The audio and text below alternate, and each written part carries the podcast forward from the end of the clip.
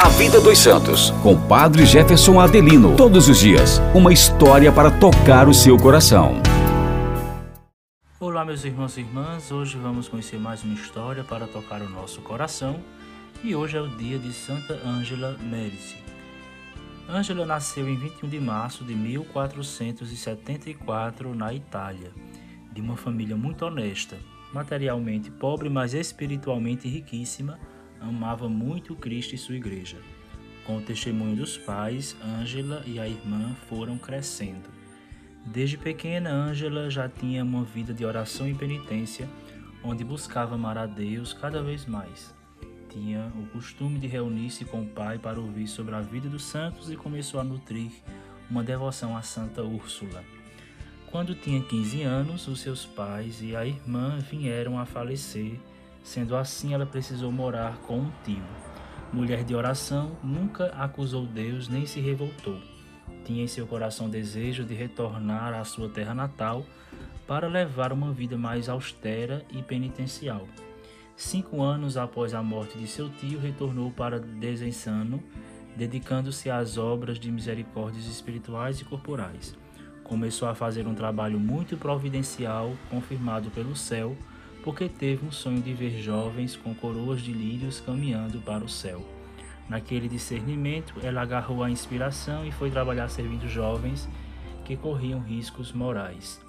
Em 1516, Ângela foi enviada por seus superiores a Brécia para assistir a viúva Catarina Petendola. Na cidade, ela mostrou um laicato cada vez mais comprometido com a caridade enriquecido pela sensibilidade feminina. Ao receber uma segunda visão, decidiu-se por fazer uma peregrinação por locais sagrados como Mantua e o Monte Sagrado de Varalho. Em 1524, seu próximo destino foi a Terra Santa. Foi nesta viagem que, de repente, Ângela perdeu a visão.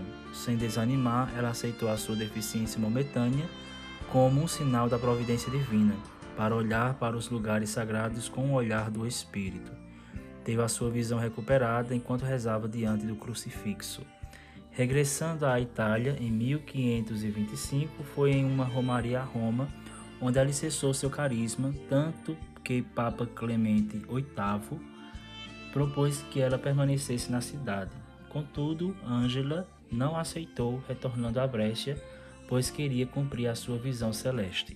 Em 25 de novembro de 1535, com o apoio de 12 colaboradoras, Ângela fundou a Companhia de Santa Úrsula, onde a regra de vida era estar fora do convento dedicando-se à instrução e à educação de mulheres, com voto de obediência ao bispo e à igreja. A ideia principal de Santa Ângela era que as mulheres se santificassem para santificar a família e a sociedade.